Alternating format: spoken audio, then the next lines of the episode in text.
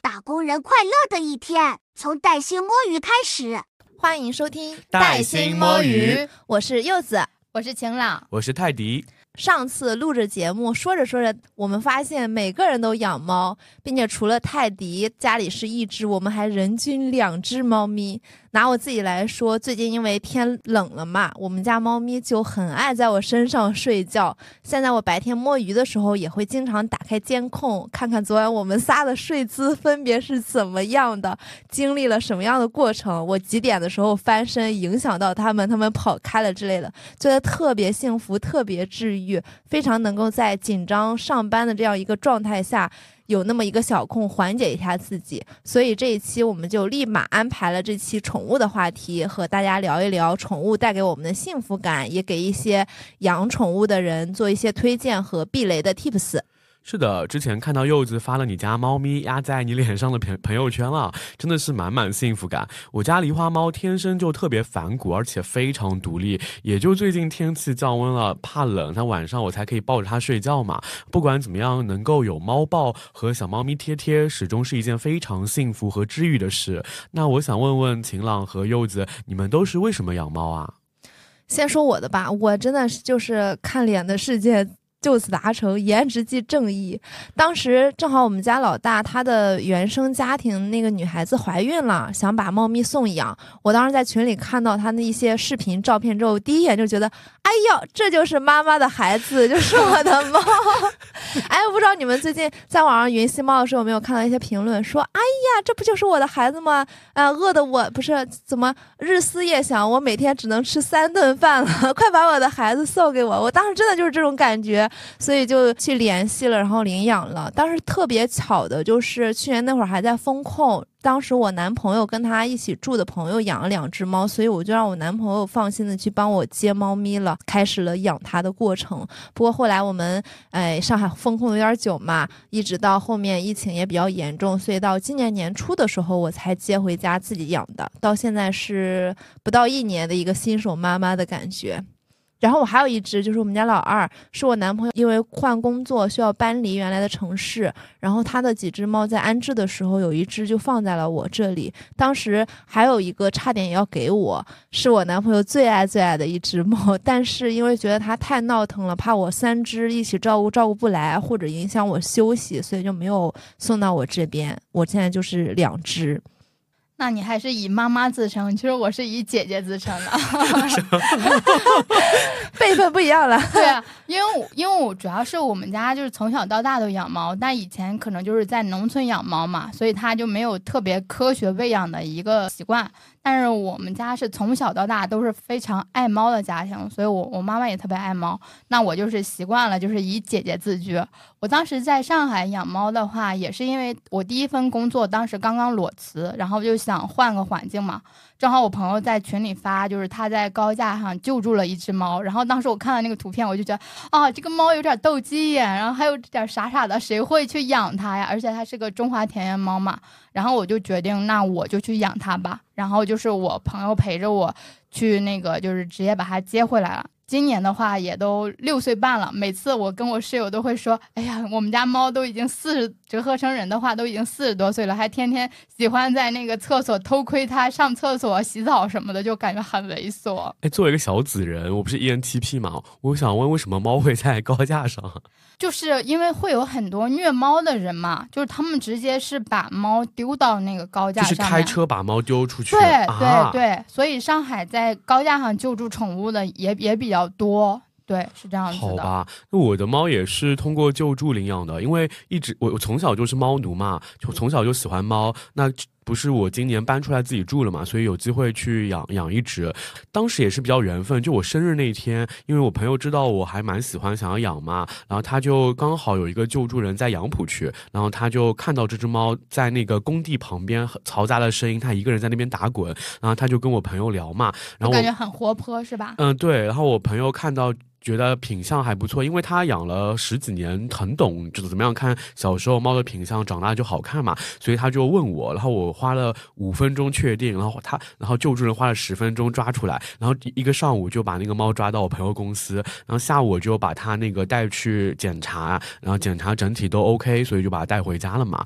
哎，我当时是真的觉得它像个小天使一样，因为前两天都是一直在睡觉，我觉得好可爱，然后它会抱在手上啊、结果后来第三天就不对劲了，发现它是个恶魔。对，发狸花猫天生就很反骨，就开始拆家了、啊。嗯，当然就是啊，不过说这个不能，那我希希望房东不会听到，我会把它屏蔽掉的，因为我是没跟他打招呼，偷偷养的啊。主要就是我的房东他也不太管事情，他基本几乎就不会来房子房间里看一下，所以就我就没讲。但我还是建议，就是租房的小伙伴，如果是想要养的话，还是提前和房东去沟通协商好了，避免就是后续万一有些经济纠纷啊、赔偿啊，就比较麻烦。嗯是有一些租房的时候会遇到这种问题，不过我现在住的是公寓，它没有明令禁止，并且你当时在跟中介聊的时候，他是说你可以养猫，并且之前住的主人也是养猫的，所以我就很放心的去搬进去了。不过说到这儿，因为我们家老大是布偶，真的是就是我小时候看他长得可好看了，然后一眼我觉得我就没有丑的吧？也有丑的，也有一些也有丑的。嗯你刚说你那个朋友十几年了，比较会看他长大了什么样。我现在觉得他没有小时候那么那么好看了。不过因为养久了，感情比较深厚了。现在它越来越像个猪了，我依然很爱它。哎，我最近猫刚绝育，我很怕它发胖。哎，它马上就会发胖的，因为它绝育之后就没有其他的情欲想法了，他就只有吃和睡了。我那天还问了医生一个问题，我说他被割了之后，他对异性就没有感觉了吗？没有，这个也要看，就是如果你去世没有去的特别完全的话，就是他有时可能会对同性，有时会对异性，这个就要看。因为我朋友他们家最近也是领养了一只小菊花猫，然后那只菊花猫还没有绝育，它特别喜欢欺负他们家的原住民，然后他们家原住民也是个就是小男孩儿。就是他天天我就说你怎么又开始搞基了，就这样子。这样说起来，还是有很多做新手家长的时候会遇到手忙脚乱的情况的。那么就想问问你们俩，当时在新接孩毛孩子回家的时候，有做哪些准备，经历了哪些历程呀？我当时的话是就是赶紧问询，就是我我有一个那个养猫群的一些群友嘛，然后他们就给提供，比如说你要提前准备一个猫窝呀，然后还给它剪指甲的啊，还有猫粮你如何去选择，有猫砂盆，还有猫砂去如何选择。我当时最开始选择是那个双层猫砂盆，然后搭搭配的是那个松木猫砂，就爱丽丝的松木我也是猫砂爱丽丝的，啊，对，这样开始入门了。然后后面还有那个是入门吗？我还以为是比较贵的。爱丽丝打钱，爱丽丝打钱，作为就是把猫接回来，然后后就是相当于是个入门嘛，也就是基于和猫的这个，我觉得大家可能都在相互成长吧。然后后面马上就是在去年的时候，去年十一，就是我弟弟他们那边也是有一个猫，就是折耳串串，然后也是要需要救助，然后我就说，那你直接帮我安排在内蒙的家吧，这样的话我回家也有猫炉了，所以就让他从天津把那个就是黑色的折耳猫帮我带回了内蒙的老家。我这么一听，你真的不愧是老养猫人了，这个状态太松弛了。因为我回忆一下，我当时接我们家老大的时候，我真的超级超级上心，买了一堆吃的、喝的、用的、玩的，特别特别多东西。就像那种把他领过来，你看，这是妈妈为你打下的江山，还为他留了特别大的空，并且以往的节目我也分享过，我比较爱囤东西，所以当时买了特别特别多，直到妹妹进家的时候，我都不太再用买新的东西，都会有一些囤货在那里等着他的状态还。得多亏一女松江郊区房子比较大，是的，我都不敢囤了。是的，那边儿确实是房租会便宜一点，租的平方会大一点点。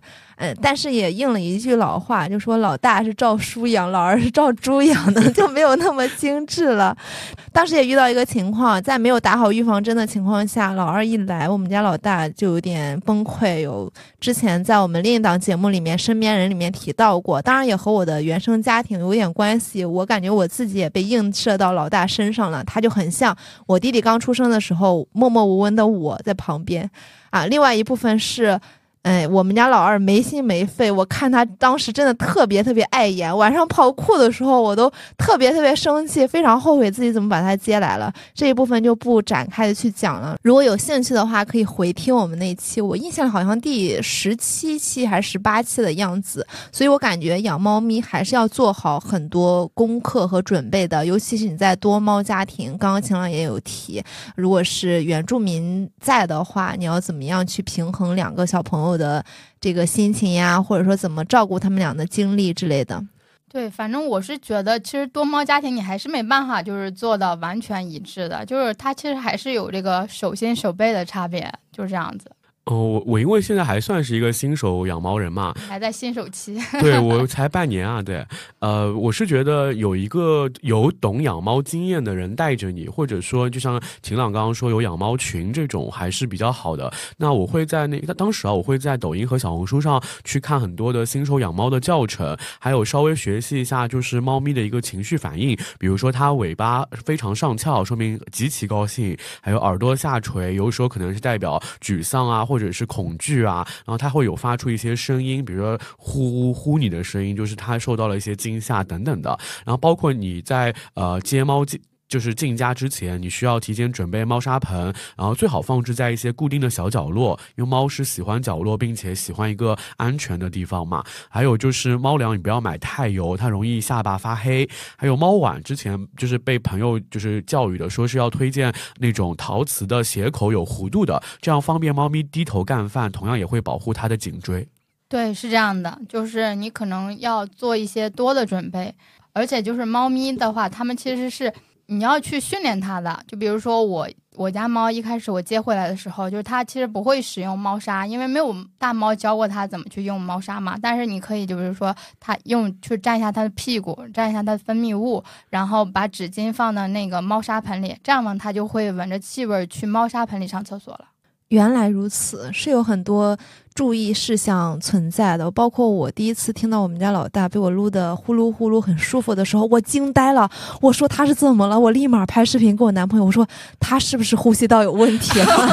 哎，我昨天打游戏的时候，因为我会开那个 T T 语音打那个第五人格，然后我们家第五人格你真的坚持了好久，我没有一直在玩。然后昨天就是那个麦里的一个就是房主，然后突然问我说：“你怎么打游戏还睡着了？”因为在排位等待嘛。然后我说：“那个不是。”我是我家猫，你们家猫会打呼噜啊？对，呼呼，你就摸它，或者甚至因为它最近不是绝育，你要戴那个套子嘛。伊丽莎白。对，然后它有时候会不太舒服，但它床上就会自己呼啊呼啊呼。原来如此，我还有一个很无语的事件，就是前段时间有一次我们台风来了，猫咪可能比人要敏感一些，然后我就看它的肚皮比平时起伏的那个幅度大，跟台风有关啊。啊，后面去，因为做了一遍检查，我就在那个当下，我觉得它不太对劲，我就录视频给医生，我说我们家猫呼吸有点快，他说那你带猫过来看看吧，我就当下我把我们家猫抱着去看病了，装猫包里。然后医生检查了什么，从上到下，甚至连胸片都做了，一点屁事儿都没有。我后来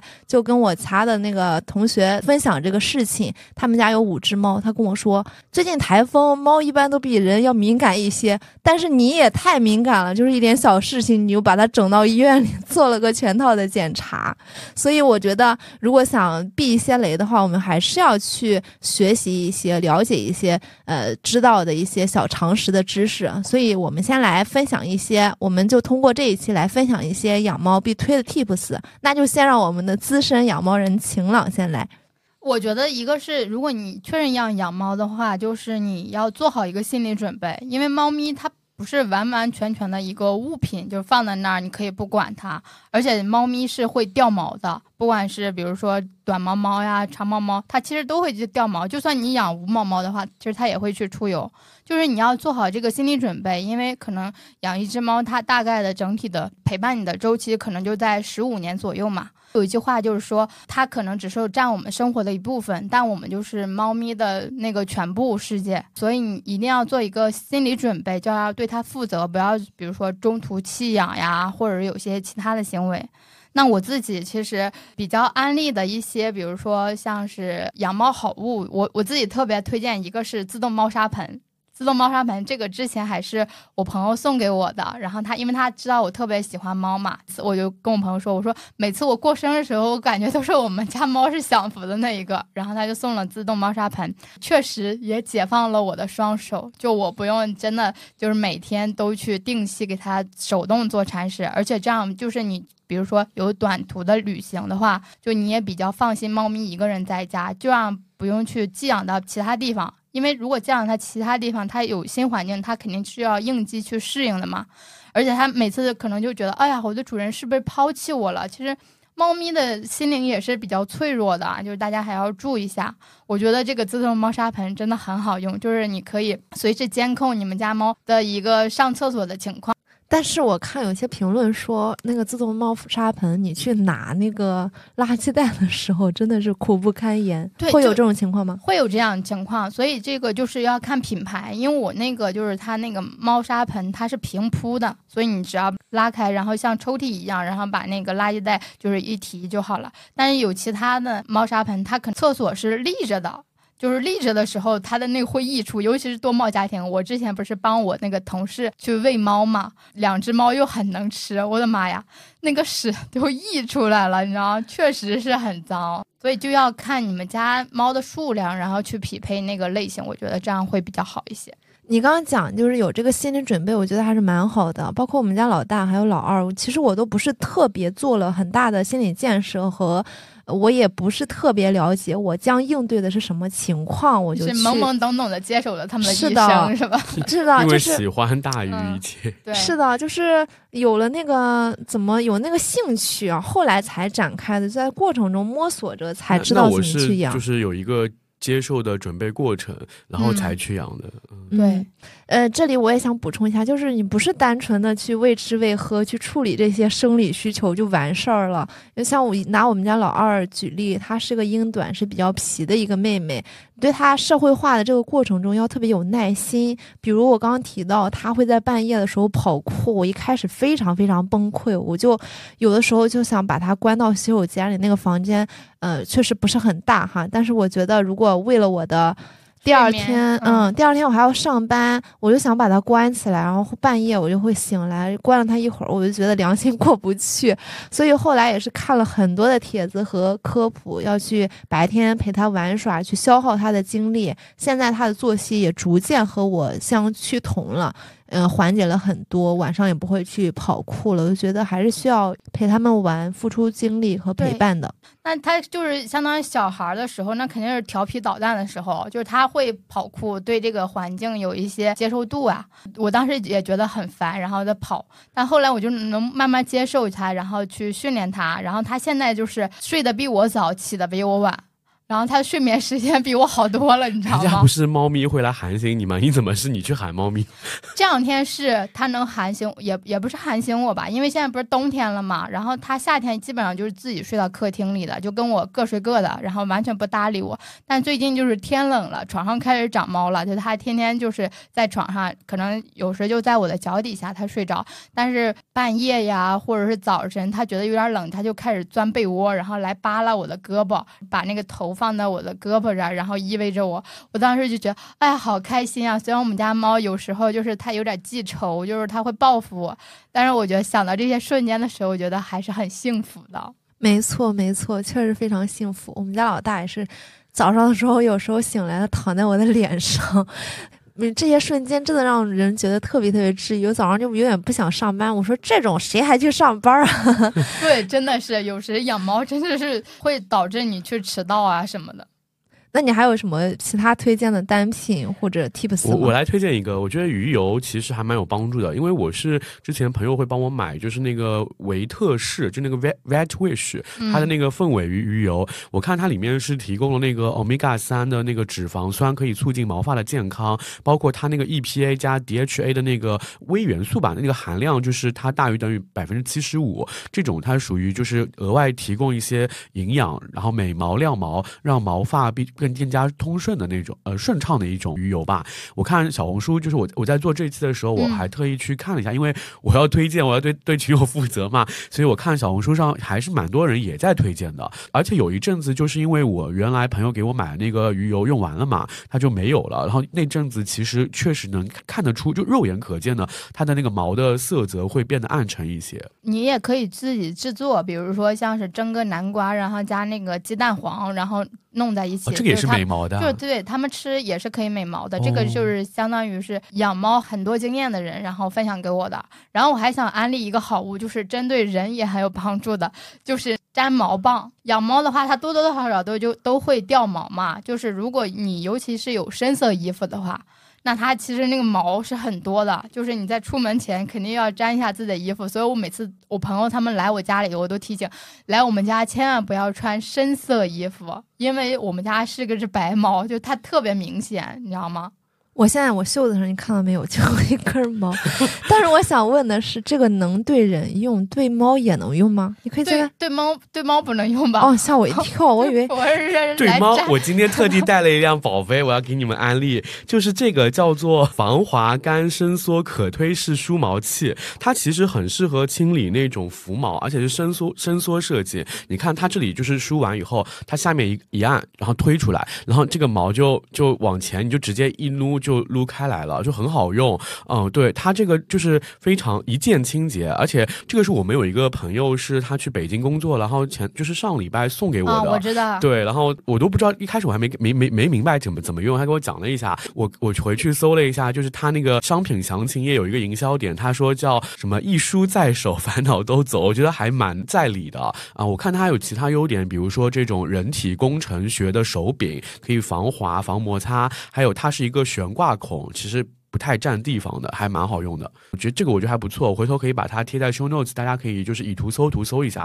因为这个没有什么牌子，我觉得看到也有一些杂牌，但是比较难搜，所以还是以图搜图吧。反正梳毛的话，我之前也用过那种手套式的，然后一戴，然后我们家猫就趴过来了，然后我就梳。弊端的话就是很容易把猫身上的浮毛，然后转移到我自己的身上。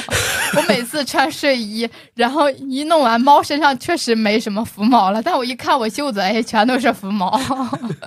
挺有意思的。甚至泰迪还把它带来现场了，因为我回去要实在不知道该怎么形容它，我想这样比较直观一些。好，我也收下了你这个安利，我也太容易被人安利到了吧。然后我另外想说的一下，就是在之前我们家老大布偶他换粮的时候。因为网上说一定要遵循七天换粮法则，我一开始不以为意，因为前面我给他稍微换了一点，我觉得他没啥问题。后来我就逐渐的给他过渡到，呃，可能三四天吧，就过渡到那个新粮了。但是他就吐得很严重，所以有一些网上去遵循的一些法则，我觉得大家还是需要去做足功课去遵守的。另外就是我也在网上看到说，不要用驱虫的项圈，就是它戴在脖子上那些东西，还有一个就是蚊香液啊、杀虫剂啊，这些东西都是对猫咪有害的。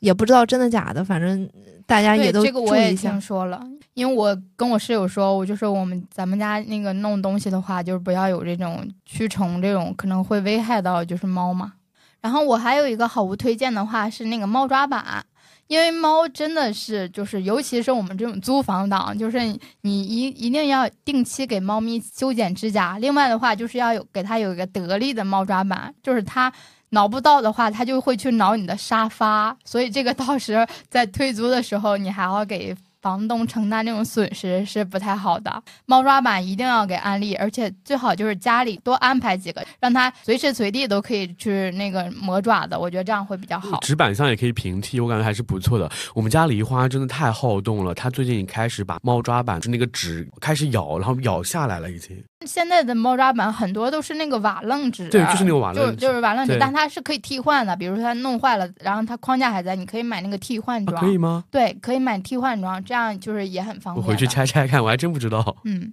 我家有一个猫抓板，原来他们俩还挺爱抓的。现在我们家老大可爱在上面睡觉了，我觉得可能是被它磨得稍微平了一些，所以睡得比较舒服，是这样吗？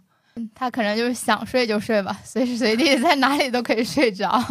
我还以为就是猫抓板用久了之后都会这样，那看来以后还是要给它呃时换时新一些，就是新的得手的这个猫抓板是吧？对，是的，因为我之前不是在网上看到有一个那个胡萝卜形状吗？我觉得特别好看，然后跟我们家那个客厅也特别搭。结果我就是我们家猫用力过猛，然后半个月它就报废了，然后我又给它买了新的猫抓板。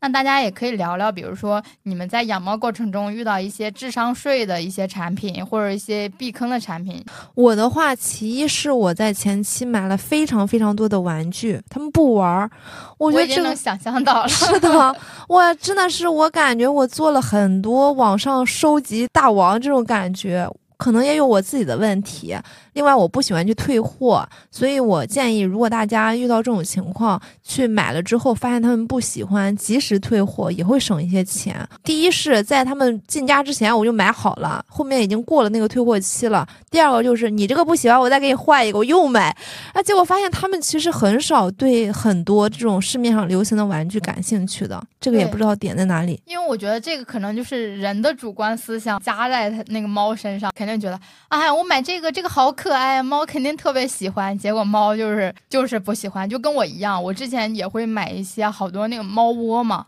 结果都闲置了，还不如就是比如说买快递带回来那个纸箱的喜欢。我我们家就有一个猫窝闲置了，我还在想要不要出掉，因为这个本来就是原来在那个闲置物品群有一个就是全球旅行带了很多好物的小姐姐，因为她要去加拿大留学，然后她当时在那个住在五原路常熟路那边，离武康路很近嘛，而且我去她家又是那种大 house，然后整个生活品质都不错，然后我可能当时有一点点冲动消费，觉得这个猫窝好好看啊，我就花了二十块钱买回来，结果发现我们家猫从来不在上面待，对，不懂为什么猫咪们很多都不喜欢那个猫窝，所以我觉得这个猫窝的设计者他他们应该反思一下，就是为什么猫咪不喜欢这个猫窝。但是，呃如果你那个猫窝还是很好看的话，我觉得还可以保留，就是作为一个装饰物品来用。挂挂在那个墙上嘛。对，我自己呃有一个避雷的一个叫猫吊床，因为当时我买的时候，它那个详情页上各种宣传怎么怎么好，说什么吸附力强啊，然后还有那个桶装水承重实测试试演示，但实际上其实真的来说，那个猫稍微大一点，可能三四公斤的时候，它就用不了用不了这个吊床，经常会掉。小时候我觉得还是，比如说四个月以内的小猫，我觉得还是可以去用一下，因为猫其实它那个吸附在那个窗玻璃上面，它还蛮爱就是探探头去看看外面的世界。但是呃，主要现在猫也重了，我们家猫现在呃，因为绝育的时候量量了一下，有快五公斤了嘛，所以也就、啊，你们家猫绝育之前都五公斤了，你我问那低于挺重的我。问医生，医生说是正常的呀，四点七几啊。哦，嗯好然后我是觉得，就是这个吊床，我还在考虑想着怎么样卖掉，给那些就是小猫咪可以用嘛。我正好被你拔草了，因为我之前我也被安利了那个吊床，但是我是基于我们家这个窗户那个条件不够，所以就没有买。但是我当时觉得好好看，就是你放在那儿，然后猫咪歪头依靠在那里，就感觉这个画面很就是很有冲击力，而且很可爱。但是你这么说，就是它不太能承重的话，那我觉得考虑到安全风险来说，我也不打算入手它。哪怕你不在上面站着，有时候它自己就会掉下来。那也太不稳定了。不过你刚刚提到绝育，我对这个点很有感触。我们家老大因为太好看了，我们男朋友一开始觉得他颜值那么高，想给他生一窝，留点优秀的基因，然后再去绝育，所以快两岁了都迟迟没有绝育。后来我们发现，猫咪性行为其实很痛，它不像人，它不享受，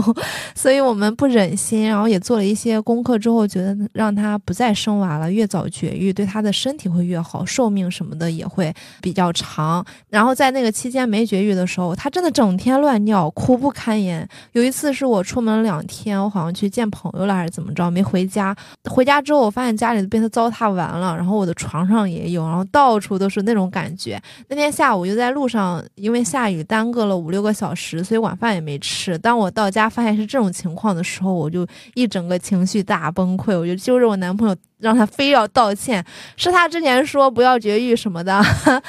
虽然没有吵架，哄好了，后面也是找机会去给他绝育了。所以我觉得，如果是猫猫或者狗狗，你一定要提前想清楚，能绝育的尽早去绝育，这样子。对，因为之前我们家猫绝育的时候，我还特意在网上做了很多功课，然后当时就是有个群友推荐了一个比较靠谱的一个宠物医院，但那个宠物医院呢，就是他们周六日还是不接这种就是绝育的。当天又请了一天假，就周五的时候，然后去给他做的绝育。我朋友也陪我去的，因为我当时不是想要演那个就是传说中那个戏码嘛，就说猫咪看着就是它的主人把它送去绝育台，它会记仇的。我就演了一个戏码，就是我朋我朋友去送它，然后我拉着它，然后后来发现就是我们家猫没什么感觉，而且就算我在外面撸猫回来的话，我们家猫最多也是闻闻味儿，嗯，有时就有一种。家猫不如野猫香的感觉，对。是的，这个也之前听网上说，就是去送猫绝育，一定要去演一出母子深情的大戏出来。不过，就我和我身边的朋友的体感来讲，我们家俩都是我自己送去，全程陪伴。麻醉的时候我也都在，全程都在。麻醉的时候可以进去看。是的，你只要申请啊。他让我在手术室门口等了，我也在手术室门口等。然后因为我不是就坐不住嘛，手术信号太差了，我就上去跟别家的猫主人聊天，然后再撸别家的猫。那你是真的很爱搜索。我去的那家医院，他还有那个院猫，是也是流浪猫嘛。然后他在那个前台就一个人在那边睡觉，接待是吗？对，接待他就趴在那边睡觉，我还撸了他好一会儿。是的，不过后面我们家猫也没有记仇或者干嘛的，只是一开始的时候稍微有点不习惯。我觉得它有点懵，刚麻醉出来，手术做完以后有点懵，然后它不是腿有点不太能走吗？医生就让我陪了半个小时左右，然后再带回去的。是的，所以这些也是要大家亲自去经历了才知道，网上流传的一些小的传言可能不是正确的。如果我知道他就是绝育可以陪伴去看，那我肯定会进去，就是多陪伴一下。我我之前因为不知道啊，对，可能分医院吧，或者说我当时是比较担心我们家猫比较大了，它两岁出头一点点，然后才去绝育，我就特别担心，特别申请，然后也是好说歹说，然后才让去。哦，就一开始不不允许的是吗？他没有强烈说不允许，他说我们一般都不是不让人进的，就这样讲的。哦，嗯，然后还有一个点就是避雷的点，不要经常去打扰猫咪睡觉，不然的话他们会很没有安全感。我一开始让我们家老二社会化的方法是你。白天不要给我睡觉，你晚上就给我睡。所以我白天他如果睡觉的话，我就会去摸摸他，去打扰他一下。后来我发现他这样的话睡觉会非常不踏实，他会觉得可能睡觉的时候就会有人去打扰他，有人去摸他，有一点声响，他就会醒得非常快。后来也做了一些功课之后，我就杜绝了这种行为。就无论你白天怎么睡觉，我也不打扰你，我只是尽可能去陪伴你，让你在醒的时候有更多的精力去消耗掉，这样你晚上能睡得更好。我突然想问，猫有自己的宠物心理咨询师吗？上次我看到 B 站上就有说那个就是猫语，就是沟通的，但是我也不知道那个有没有依据啊。反正就是当时是给到他那个主人，就是有一些心理安慰吧。我觉得这个还是给到人的心理安慰。因为因为我刚刚就是柚子说那个故事，我突然想起来，那猫 emo 的时候，它如果有抑郁症或者一些什么样的对，因为我知道狗是有的，我有见过狗，因为从小比如说它有七个月被关在笼子里，然后它只对一个人好，然后它所有的人都不待见的，是是会有。猫我就不知道它会不会有相应的这种就是心理咨询。对，我觉得动物都有情感，应该也会有这种。情绪在吧？但是我你刚刚说笼养，就是我真的不建议，就是大家如果养猫或者养狗的话，去做笼养的这种行为，因为对猫来说，就是它没有特别强的一个安全感，然后它也被觉得自己是被圈养起来的，就是可能没办法完全融入到家庭里。因为我们现在养猫的话，基本上都是把猫当成一家里的一份子嘛，就去相处这样子。嗯，感觉养宠物还是有很多门道的，每个新手家长都要好好做做功课。呃，此外，如果我们聊的有误区，或者你也有什么需要补充的话，欢迎在评论区和我们分享。如果你喜欢这一期的内容，可以给我们点赞收藏，也欢迎加入我们带薪摸鱼的听友群，和我们一起群内互动。那这期就先聊到这里啦，我们下周四再见，拜拜，拜拜。